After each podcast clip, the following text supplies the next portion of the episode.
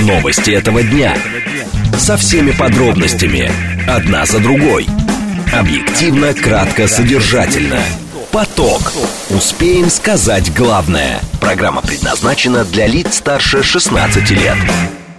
14.06, столица радиостанция «Говорит Москва», 94.8, микрофон Евгения Волгина. Всем а, доброго дня, мы с вами в программе «Поток», много тем для вас подготовили. Координаты эфира смски плюс семь девять два пять восемь восемь восемь восемь девять четыре восемь. Телеграмм для ваших сообщений «Говорит Москобот». Смотреть можно в YouTube-канале «Говорит Москва». Стрим там начался, но сейчас по традиции давайте с движения в городе. В. Три балла показывает Яндекс. Движение в городе э, нормальное. Кое-где есть э, затруднения. Будьте, пожалуйста, внимательны.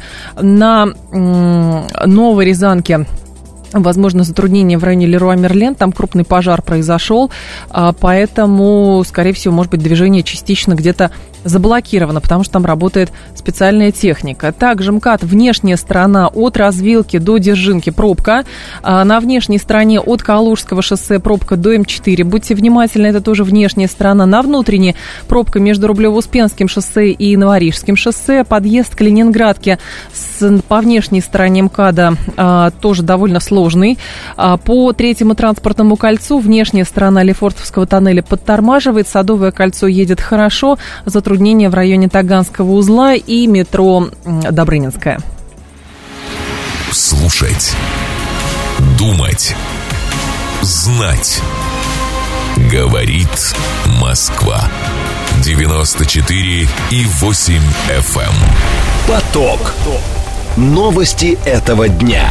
Итак, очередные беспилотники а, сегодня были сбиты, а, и, в общем, обломки попали в башню Москва-Сити, причем в ту же самую, в которую попали беспилотники еще позавчера. Много тем, а, много уже комментариев на эту тему было сделано. Роскомнадзор проверит защищенность зарубежных гаджетов. Закупки произведет, чтобы понять, как там работает какая-то прослушка, отслеживание или еще что-то. РЖД попросили увеличить тарифы из расходов на безопасность. Речь идет о грузовых перевозках. И опрос выявил, что 27% москвичей считают, что идеальный отпуск должен длиться месяц. Будем говорить о том, а как меняется понимание именно идеального отпуска, идеального отдыха от лежания на диване или на пляже до походов в горы или просто смены деятельности. Сергей Лисовский с нами сегодня в «Умных парнях», член комитета Госдумы по аграрным вопросам. Поток. Успеем сказать главное.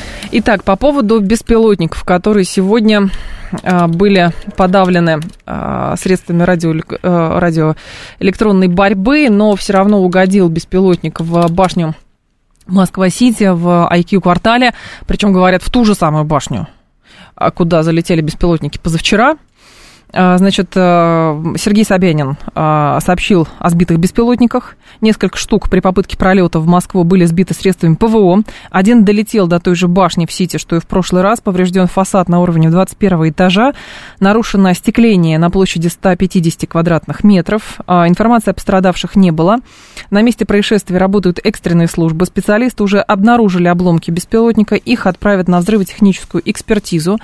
В Минобороны заявили, что в ночь на 1 августа два украинских дрона были уничтожены в, воздухами, в воздухе средствами ПВО над Одинцовским и Нарафаминским районами в Подмосковье. Еще один беспилотник подавили средствами радиоэлектронной борьбы. В результате он потерял управление и упал на территории Москвы Сити. Как сообщает ТАСС, из-за инцидента Внуково был временно закрыт на прилет и вылет. В Домодедово перенаправили самолеты, следовавшие в Москву из Дубая и Ташкента. Позже все ограничения были сняты. Внуково работает в штатном режиме. Мои коллеги побеседовали сегодня с Юрием Кнутовым, военным экспертом, директором музея войск ПВО в Балашихе. Предлагаю послушать, потом мы с вами обсудим. Если говорить об атаках, которые совершаются, ну, уже сейчас есть, кстати, версии, что эти атаки запускают, э, вернее, эти атаки производятся с территории России, а не с территории Украины, потому что это, конечно, не подтвержденная информация, но есть данные, что обломки беспилотников э, показывают их кустарное происхождение. То есть э, то, что во всяком случае те беспилот, тот беспилотник, который применялся до этого по башне Москва-Сити, вероятнее всего, был изготовлен на территории России и, соответственно, э, был применен непосредственно для удара по башне. А, а если посмотреть место расположения башни, то оно достаточно специфическое. В каком смысле? С одной стороны третье кольцо, и рядом проходит железная дорога.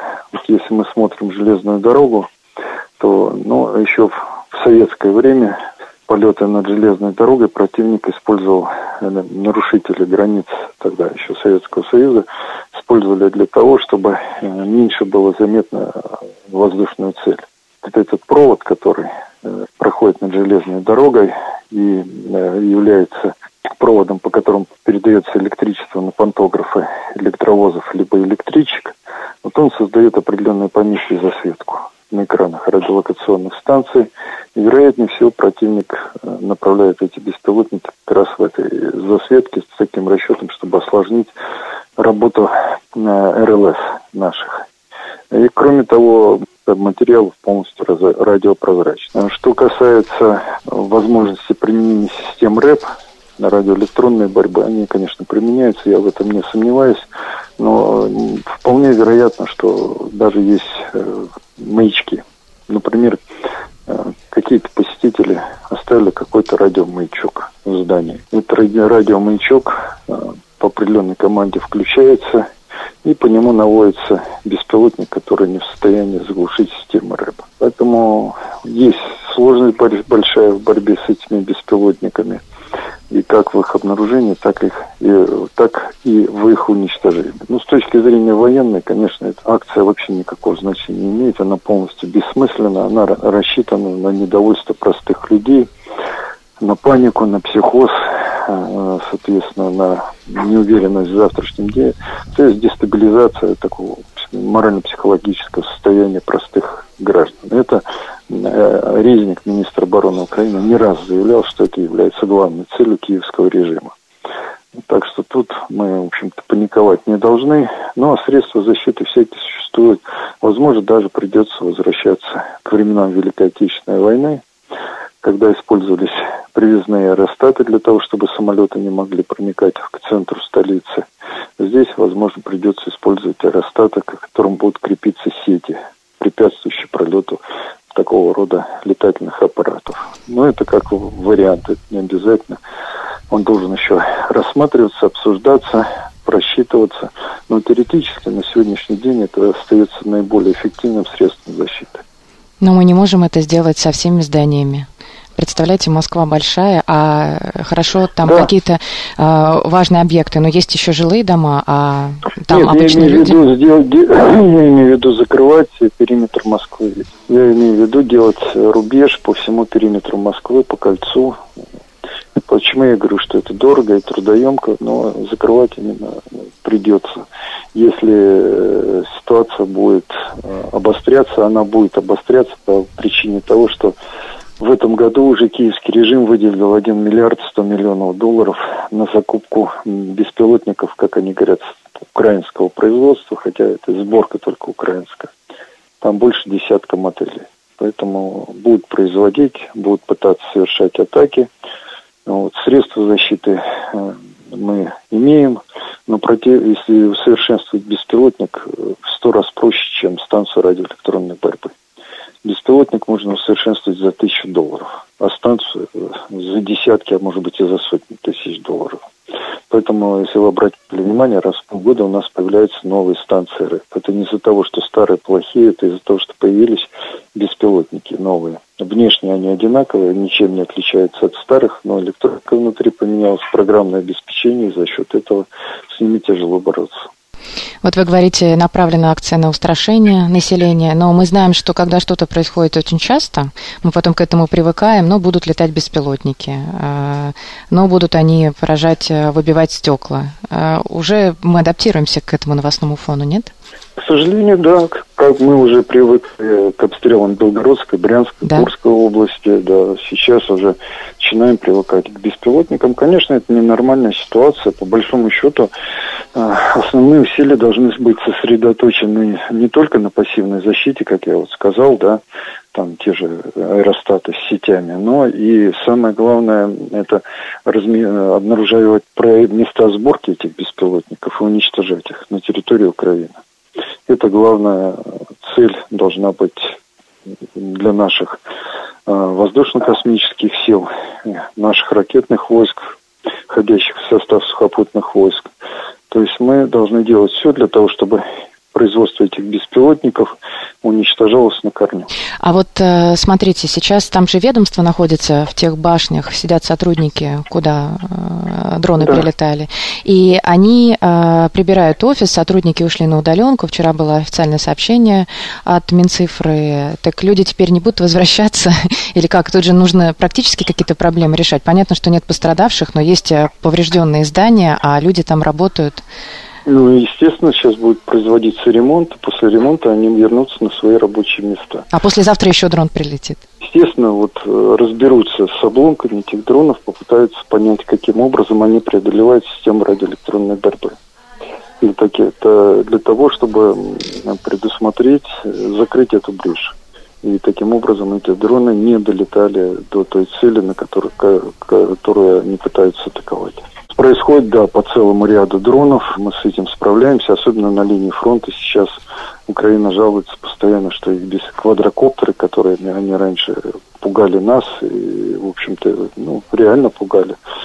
И э, при, наносили достаточно серьезный ущерб. На сегодняшний день мы с ними справляемся. Наш рэп давит их очень эффективно. Это Юрий Кнотов, военный эксперт, директор музея войск ПВО в Балашихе. Моя коллега Екатерина Родина с ним побеседовала. А, слушатель говорит, а, периметр Москвы это хорошо, но в противном случае что делать, если кто-то запустит БПЛА с территории Москвы? Например, откуда-то из Московского парка лесов Новой Москвы. Это еще один разговор, конечно, именно поэтому принимаются меры, ужесточаются по а, вопросам как раз использования беспилотных летательных аппаратов и прочее, но многие уже говорят, что Речь э, вот сейчас идет о тех беспилотниках, которые запускаются. Это а, беспилотники, которые не на коленке сделаны. Это какие-то большие объекты. Вот, и, соответственно, они, их сложно запустить с территории Москвы.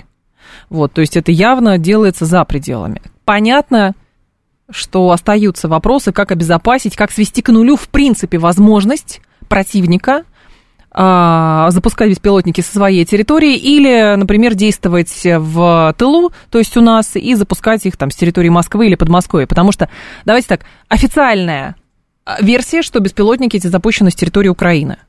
Возникают вопросы, а, где эти беспилотники, где слепые зоны, через которые эти беспилотники летят вот эти сотни километров, и почему оказывается, что их давят именно в районе а, уже, ну, фактически там башня Москва-Сити, насколько я понимаю. Там, ну, вот еще пару подавили в районе Нарфоминска и в Одинцовском районе. То есть они подлетели очень близко. Вопрос технические возможности для того, чтобы их давить только как, как только они пересекли, если мы э, с, опираемся на официальную точку зрения, что они а, с территории Украины были запущены, и как их давить, как только они пересекли границу двух стран.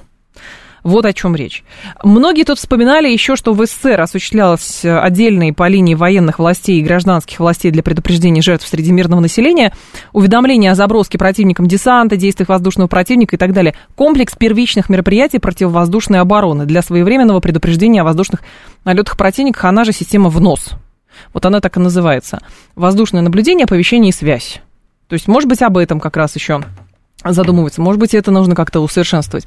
А, периметр Москвы, остальное гори синим пламенем, говорит Павел. Нет, Павел, нет, абсолютно не гори синим пламенем. Но история с беспилотниками, она показывает, что система предупреждения, борьбы, она должна, она имеет, ну, не то что какие-то изъяны, возможно, она имеет какие-то слепые пятна. То есть э, есть ряд экспертов, которые говорят, что противник, возможно, естественно пытается щупать какие-то слабые места или какие-то а, прорехи в системе противовоздушной обороны и запускает эти дроны, потому что а, там где-то эти дроны могут проскакивать. И задача противника с этой стороны нащупать эти зоны. Соответственно, наша, наша задача закрыть эти слепые зоны и, соответственно, а, делать так, чтобы эти беспилотники уже гасились, пересекая, только пересекая границу Российской Федерации.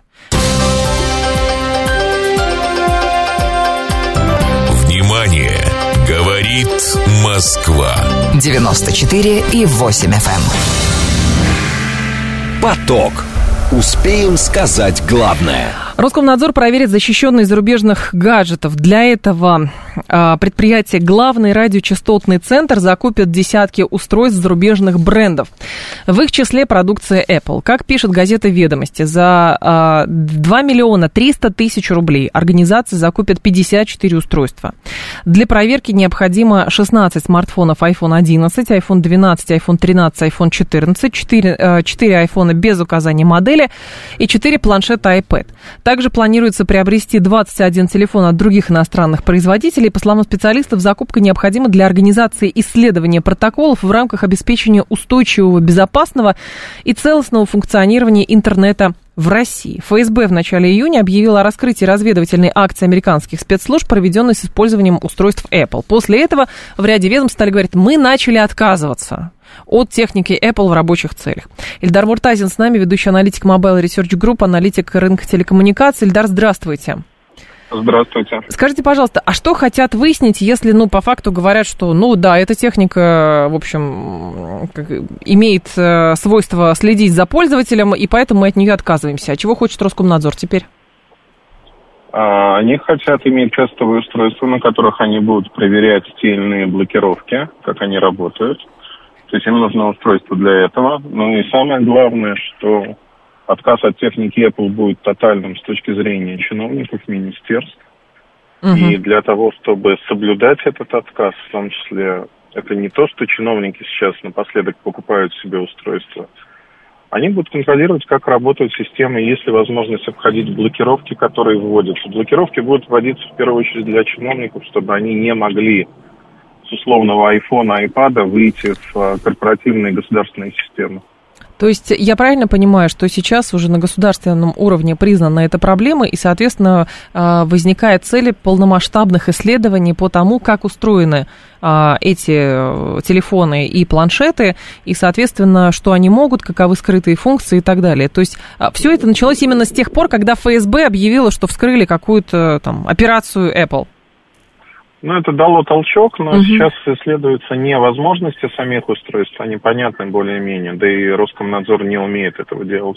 Так. Скорее будет проверяться то, что, ну вот, например, есть какая-то государственная система, в которой можно было получить доступ с айфонов, айпадов. Угу. А с декабря доступ с айфонов и айпадов должен быть запрещен. Вот они будут проверять, входить с айфона или айпада и смотреть, а доступ остался или доступ закрыт. Если он не закрыт, выписывается штраф, предупреждение и так далее. То есть вот такая работа будет идти. Понятно. А, Ильдар, в принципе, а, идет ли речь действительно о том, что по умолчанию любой человек покупает технику Apple, а, приходя с ней на работу, он а, позволяет той стране, которая производит технику Apple, то есть американцам, например, следить за всем, что у него происходит? Или это паранойя уже?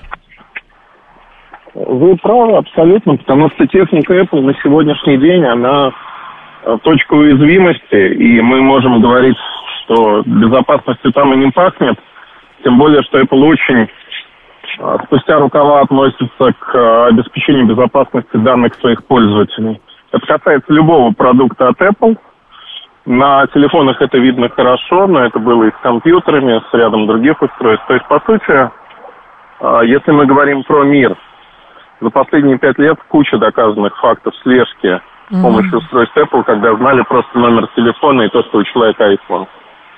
И все. Но с учетом того, э, как бы с учетом сказанного и э, понимаемого, не поздно ли к этому приходят, что признают, что есть некая опасность, особенно когда этим пользуются этой техникой дипломаты, представители ведомств и так далее?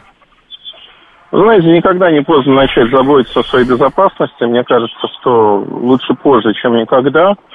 Наконец-таки вот цифровая гигиена у нас на разных уровнях принимается как концепция нашего развития. Я думаю, что это правильно, потому что Люди не верят, люди не понимают до момента, пока сами не сталкиваются в реальной жизни с этими проблемами. Угу. Но что говорить о просто пользователе, который вот э, пользуется как раз техникой э, американского производителя? Срочно все выбрасывать, покупать Android или ждать, пока разродятся наши программисты и наши производители? Вы знаете, но мне кажется, здесь надо все-таки э, быть рациональными людьми. Если у вас есть техника Apple, которой вы пользуетесь, пользуетесь ей до момента, пока вы не будете менять, а дальше заменяете на тот или иной Android, подбираете то, что вам ближе по душе, угу. тогда вы обеспечите себе и безопасность, и отсутствие проблем. Но если вы хотите быть уверенными, что в один прекрасный день вы не проснетесь, вы не будете интересны другому государству. Вы скорее интересны своим знакомым, соседям. Угу. Вы можете проснуться в один прекрасный день и увидеть все свои файлы, фотографии, видео, переписки доступными онлайн. Ну, то есть это, короче говоря, взвешивать риски при выборе того или иного товара. Да, конечно. Взвешивать конечно. риски. А, Ильдар, с вашей точки зрения, стоит ли системно государству отказываться или м, убеждать сотрудников, обязывать сотрудников, которые работают в министерствах, ведомствах, госкорпорациях, а, не пользоваться именно техникой американского производителя, а покупать что-то другое? Хотя что, китайцы не могут следить? А, китайцы могут следить. Это вопрос рисков, там, насколько мы оцениваем их как риск. Угу. Но если брать южнокорейскую технику, например, там два вендора. Google поставляет операционную систему, так. а Samsung поверх операционной системы ставит свою защиту. То есть даже потенциально кому-то спецслужбам Америки договориться и с Samsung, и с Google крайне тяжело. Это обеспечивает дополнительную безопасность. То есть это всегда оценка рисков, оценка того, как это все работает – вот. Если говорить про министерство, чиновников глобально, не должно быть сомнений то, что никого не будут убеждать. Информационные системы будут отключаться от техники Apple, вы просто не сможете в них зайти и работать. А тех, кто не будет слушать, просто будут увольнять. И все. Понятно. Спасибо большое, Эльдар. Я вас благодарю. Эльдар Муртазин был с нами, ведущий аналитик Mobile Research Group, аналитик рынка телекоммуникаций. 7373948, телефон прямого эфира. Как вы лично оцениваете риски, пользуясь той или иной техникой?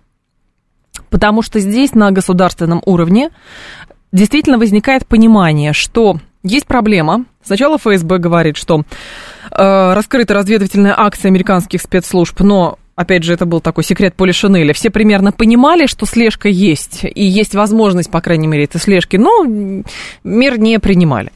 Вот, теперь говорят, что да, ведомства начинают декларировать, что у них идет процесс отказа. Но опять же, процесс отказа что это? Можно декларативно сказать, что все, с завтрашнего дня вы Apple на работе не пользуетесь. Но другое дело, говорят, в служебных целях Apple не пользуетесь. А если тот же самый человек уже вне служебного комите- э, кабинета опять же, пользуются этой техникой. Вот, насколько здесь риски просчитаны и насколько все-таки это формальный или неформальный подход.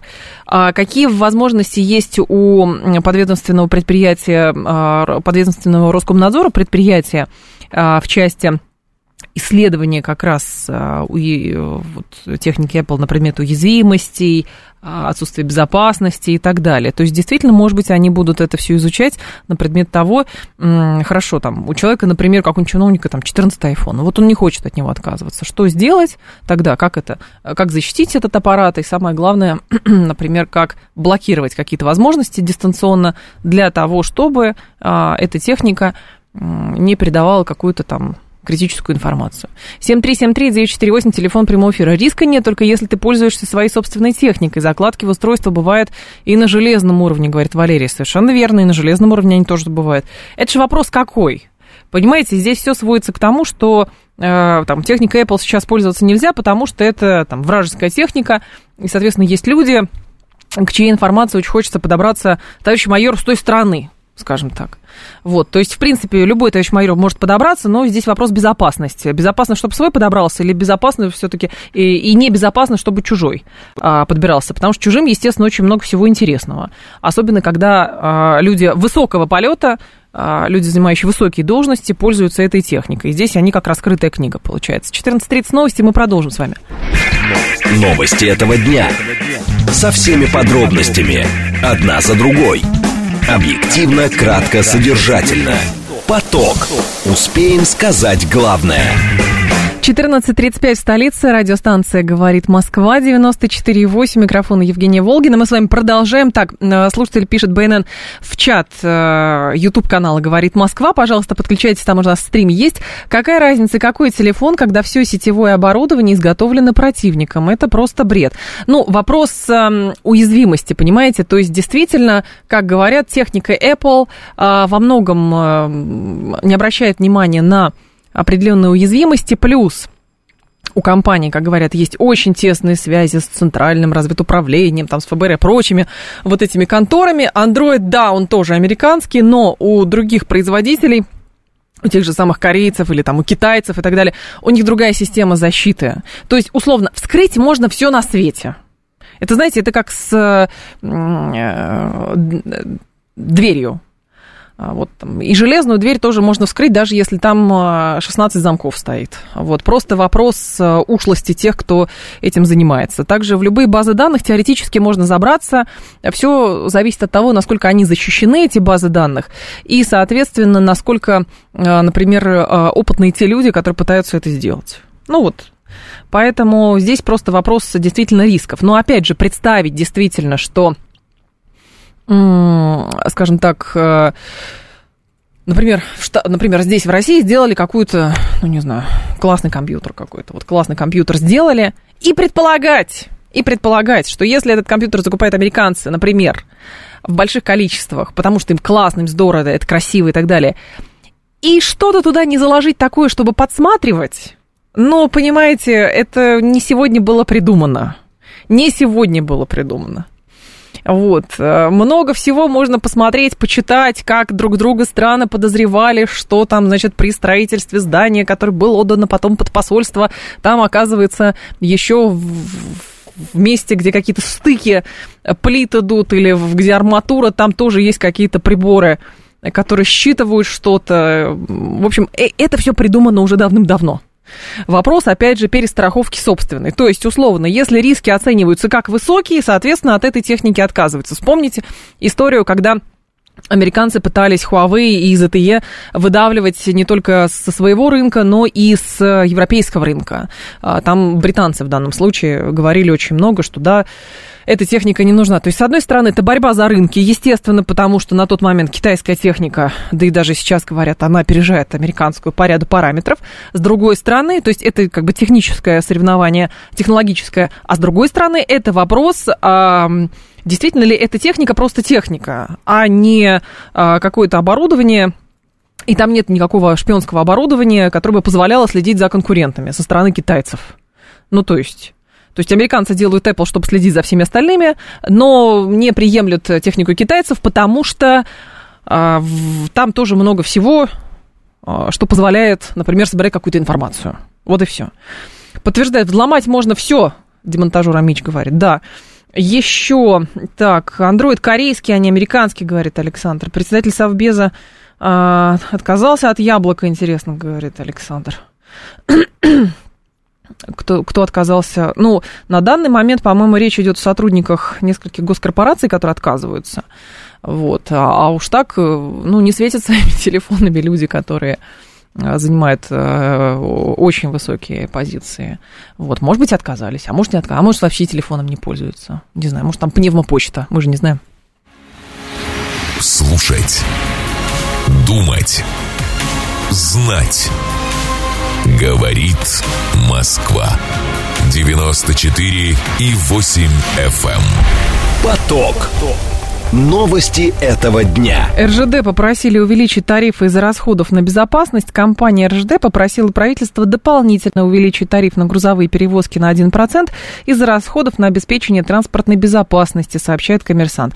По информации издания, по итогам прошлого года затраты на транспортную безопасность составили 45 миллиардов рублей, а, чем, а, что более чем в два раза превышает объем средств в рамках индексации тарифа на процент. Для обеспечения безопасности РЖД в том числе привлекает спецподразделения для защиты объектов. В 2022 году тарифы были проиндексированы на рекордную для последних лет величину. В начале года они были увеличены на 6,8%, а с 1 июня дополнительно на 11%. Михаил Бурмистров с нами, генеральный директор э, компании «Инфолайн Аналитики». Михаил Борисович, здравствуйте. Здравствуйте. Скажите, пожалуйста, 1% это много, мало, и о, о чем конкретно идет речь, когда РЖД говорит, нам нужно увеличить расходы на безопасность? Это ЧОП какой-то нанять, это какое-то оборудование поставить или что? Ну, смотрите, мы не можем в данном случае э, прочитать мысли коллег из РЖД и узнать, что конкретно ну, они да. хотят, на что они конкретно хотят потратить эти средства. А, то есть мне кажется, что есть некие, а, ну, скажем так, наиболее остро стоящие вопросы, в первую очередь, если мы говорим о безопасности, это вопросы противодронной защиты, то есть, как минимум, это, ну, скажем так, защита ключевых объектов от э, дронов, это Эм, в первую очередь те же самые противодронные ружья, то есть как минимум, чтобы э, обеспечить, что тот э, специалист, который находится на охране, он э, понимает, что делать в случае, если он увидел, что э, летит беспилотник, как ему в данном случае действовать. То есть это вот как минимум история номер один. Uh-huh. Э, что касается э, второй, э, второго вопроса, то это, конечно, все моменты, связанные с э, системой распознавания лиц, потому что она уже очень успешно работает в московском метрополитене, и, конечно, ее э, нужно ускоренными темпами внедрять на э, все вокзалы в текущей ситуации. Это, конечно, очень актуально. И это вторая часть, которая, вот, ну, наверное, вызывает такие вот наиболее острые вопросы. Ну, если говорить о третьей части, то, конечно, это разработка все-таки некоего механизма дополнительной страховой защиты э, всех участников перевозочного процесса, потому что сейчас мы получаем ситуацию, когда количество происшествий э, растет. Эти происшествия носят э, ну, в, явной, в явной мере террористический характер. И в этом плане, конечно, вот такой-то дополнительный инструмент здесь нужен. И понятно, что крупные грузовладельцы там имеют возможность самостоятельно решать эти вопросы. Но если мы говорим о об истории э, с какой-то уже э, там розничным клиентам, то, конечно, как бы ему эта история будет достаточно сложна, а риски, ну, еще, uh-huh. то есть они сейчас очень сильно выросли. Поэтому вот это да. вот те вопросы, которые стоят наиболее остро. Что касается размера индексации, то э, когда мы говорим о дополнительной индексации на 1%, э, речь может идти, ну, по меньшей мере, о 15 миллиардах э, рублей. И тут очень важный вопрос, э, конечно, это то, что касается некого целевого характера индексации, потому что особенность любой индексации в том, что э, если она заложена в базу тарифа, то далее уже от нее рассчитывается соответствующий э, там следующей индексации и так далее. Поэтому здесь, конечно, важная история, чтобы, э, если такое решение будет принято, а оно дискуссионное, конечно, потому что, э, в свою очередь, там грузовладельцы могут резонно совершенно возразить, но ведь вот эти риски, они возникли в связи с теми или иными решениями нашего государства. Почему так. бы государственной компании РЖД не попросить дополнительную какую-то целевую субсидию на эти вопросы э, у э, правительства Российской Федерации? А в итоге тут рынок, а тут не рынок. Да, но угу. здесь тоже как бы надо понимать, что, э, наверное, в большинстве э, случаев, когда мы говорим о каких-то там индексациях, там ремонтов, там чего-то еще, каких-то прочих там вопросов, э, ну, это то, что ну, наверное, как бы можно обсуждать, можно думать. Сейчас важно принимать э, меры, и в данном случае, если э, РЖД действительно э, обоснует, что э, у него нет финансовых средств, нет соответствующих, там не заложено соответствующей статьи на э, финансирование этих расходов, э, то, э, конечно, лучше принять это решение и его срочно реализовывать, потому что вопрос ведь в том, что, э, скажем так, э, сейчас железная дорога это, э, ну, скажем так, наверное, тот элемент, который обеспечивает э, устойчивость э, России в условиях совершенно беспрецедентного санкционного давления. И с учетом и, того, что железные дороги подвергаются еще периодически всяким диверсиям.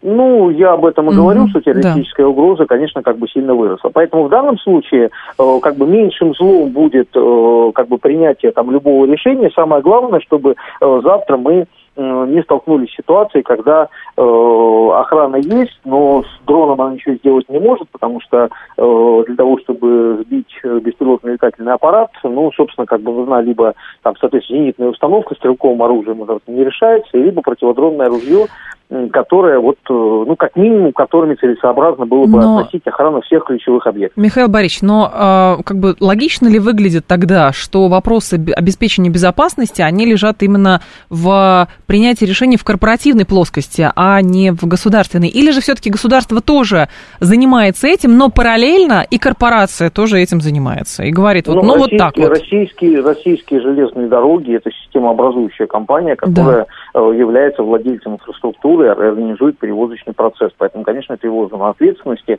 Э, государство определяет требования к э, стандарты безопасности. Угу как бы такие на уровне законодательства. Но в данном случае у РЖД это государственная компания и еще то есть компания, которая является ну как бы перевозчиком и отвечает за ряд там звеньев перевозочного процесса и за состояние инфраструктуры. Поэтому тут, мне кажется, никаких противоречий mm-hmm. нет. Еще говорю, дискуссия о том, кто должен финансировать, кто, да, то есть да. либо РЖД должны дать деньги грузовладельцы, либо РЖД должны дать денег э, как бы целевым взносом государства, эта дискуссия э, имеет право э, и имеет место быть, и имеет право на скажем так, существования. Но мне кажется, что сейчас все-таки мы находимся в тех условиях, когда важно, чтобы меры были скорейшим образом приняты. Еще раз говорю, мы не знаем, э, бюджет РЖД на безопасность, он, очевидно, непрозрачен, да и, в принципе, сейчас уровень прозрачности сильно снизился.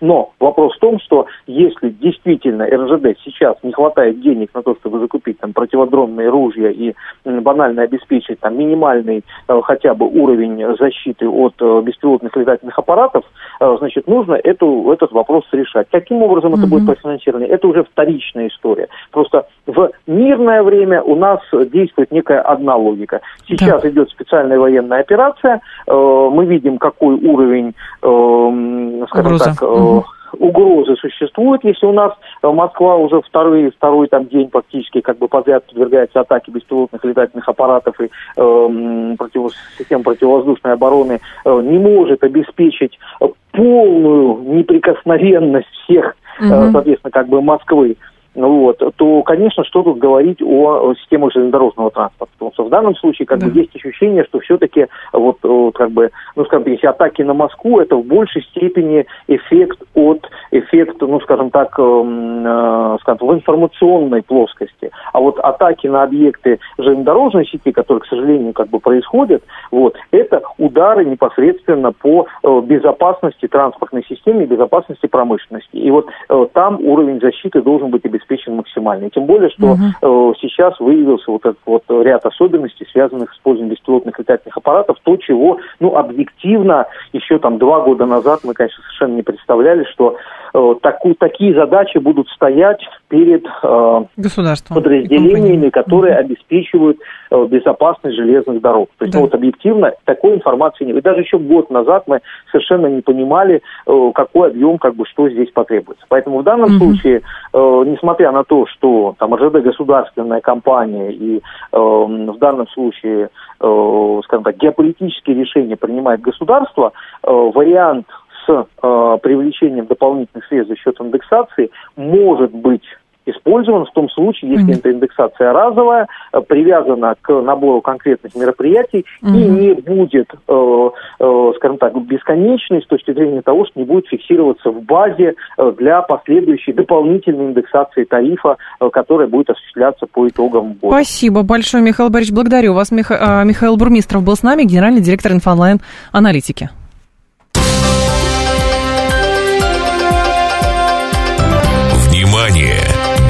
Говорит Москва. 94 и 8 FM. Эм. Поток. Успеем сказать главное – Опрос выявил, что 27% москвичей считают, что идеальный отпуск должен длиться месяц. По мнению каждого четвертого респондента, 24% его продолжительность должна быть более 28 дней.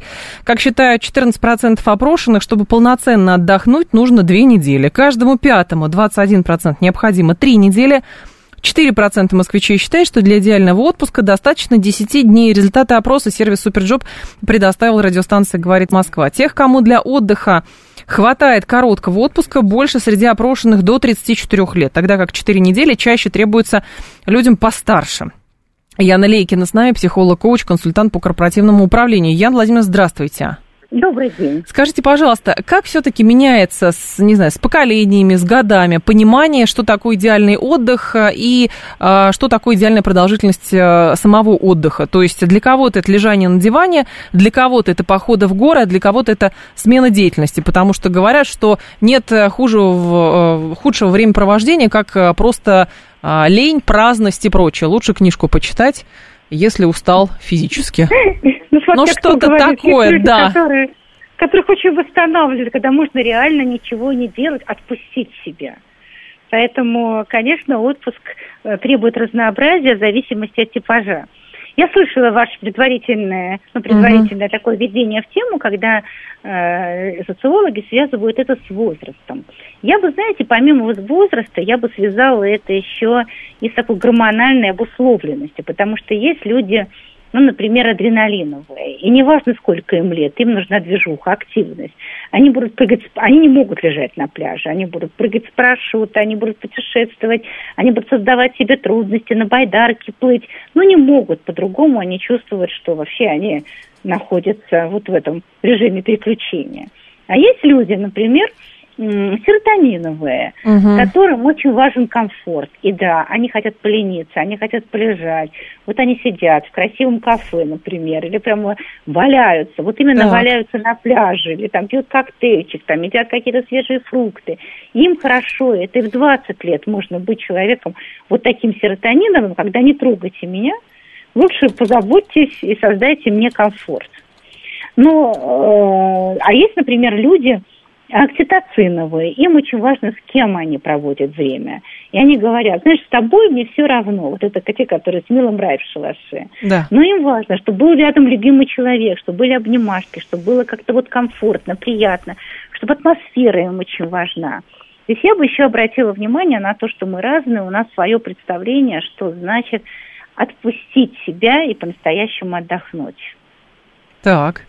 Но, Яна Владимировна, другой момент возникает как раз, э, скажем так, как понять в идеальном э, для человека, какой отдых, какой отпуск ему нужен? Я попробую сейчас сформулировать. Давайте. Первое, ему нужен регулярный отдых. Да вы что? Даже так? То есть уметь отдыхать надо тоже уметь, правильно?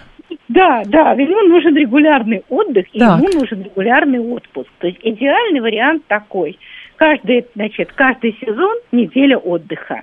Каждый вот они сезон неделя отдыха. вот эти четыре недели, так. которые можно не накапливать, регулярно отдыхать. И тогда человек не будет очень утомленным, и он сможет полностью воспользоваться, ну вот, например, этим недельным отдыхом. Угу. Потом недельный отдых легче заранее планировать, это, ну, там не на две недели, не на месяц. И если вот мы регулярно работаем, допустим, отработали там три месяца, неделю отдохнули, ну и так далее, то это достаточно хороший ритм для восстановления. Ритм... Вот эта история, что, знаете, я два-три года не ходил в отпуск, а теперь-то я оторвусь за две недели. Не оторвется. Не, не оторвется. Человек заболеет. То есть перенапряжение будет накапливаться, и люди часто жалуются, господи, наконец, долгожданный отпуск, я тут простудился и неделю не на море ходил, а лежал в номере. Угу. Поэтому первое, если мы говорим про норму, да, человеку нужен идеальный отпуск. Второй момент, надо воспользоваться тем, что отпуск от слова «отпустить». Вот так. себя отпустить и все отпустить, начиная с гаджетов по возможности, угу. рабочие вопросы, участие в конференциях и так далее. То есть действительно отпуск это про отпускание себя. И э, здесь очень важно вот такое полное переключение. Ну а в-третьих, понимать, что действительно доставляет удовольствие и дает энергию. И для кого-то это э, лежание в гамаке – Угу. А для кого-то это поход в горы. А если это вопрос э, семейного отдыха, а одному хочется лежать в гамаке, а другому хочется в горы, и да. дома вы можете сами бесплатно поспать до 8 утра, а мы приехали отдыхать, поэтому встаем полседьмого. Вот как с этим быть? Знаю, знаю, знаю такие пары. Часто мне жалуются, особенно мужчины, на жен, которые говорят, ты чего, мы заплатили за это, нам надо все посмотреть. Так. Здесь, конечно, вопрос компромисса. Можно отдыхать и... по отдельности, мне кажется кажется? Ну, я бы сказала так, хорошо бы все-таки, ну, если мы берем с вами, допустим, там 4 недели, ну, да. понятно, в такой-то степени, я бы все-таки говорила 50%, и очень разные у супругов есть, предпочтения 50% как я хочу, 50% как ты хочешь. Но если как я хочу, я могу это делать и без себя, дорогая. Угу. А вот когда, когда уже вот такой семейный отпуск, потому что тоже важно, когда люди отдыхают вместе, тут компромиссы. Можно делить по дням, можно попробовать посмотреть, а что доставляет удовольствие близкому человеку. Ты думаешь, может, тебе это не нравится? Некоторые, знаете, такие активисты говорят, ну не буду я лежать. А говорит, нет, все-таки сегодня, допустим, поздний завтрак, будет да. вставать не раньше 9-10. Может и во вкус войти, может и понравится. То есть я бы сказала, что вот это вот, когда совместное времяпрепровождение, то компромиссы, компромиссы, компромиссы, и чтобы не было такого ощущения, что я там жертвую рати, угу. а все равно находить радость от совместного времяпрепровождения.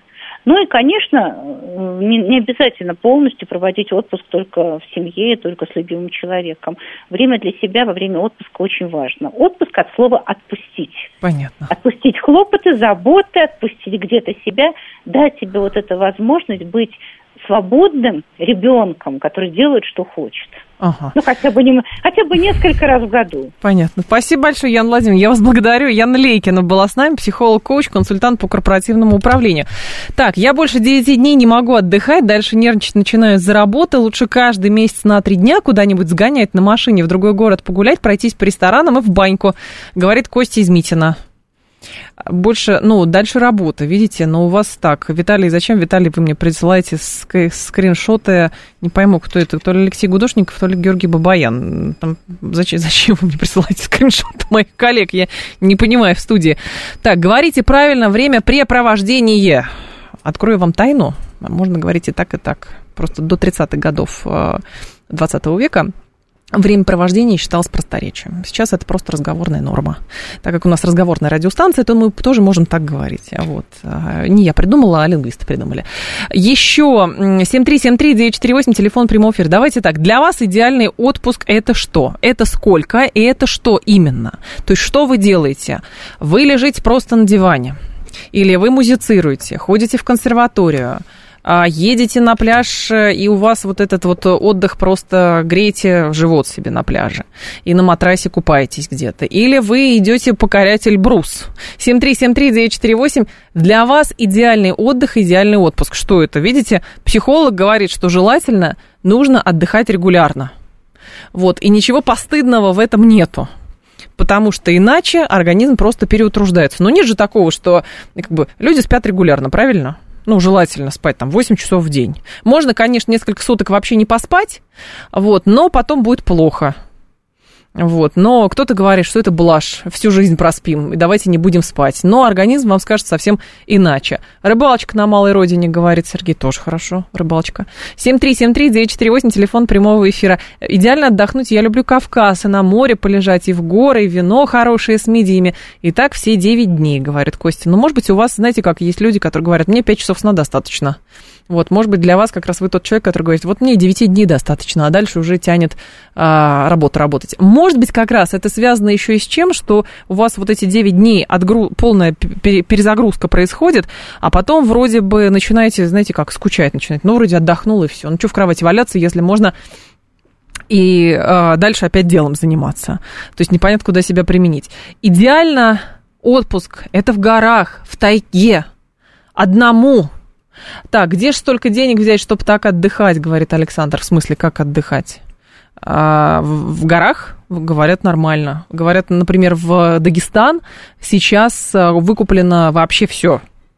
А, говорят, вообще полететь невозможно. Там и горы посмотреть, и, и поесть вкусные. И говорят, в Петербург тоже сейчас вообще билеты не купить, какие-то гастрономические цены.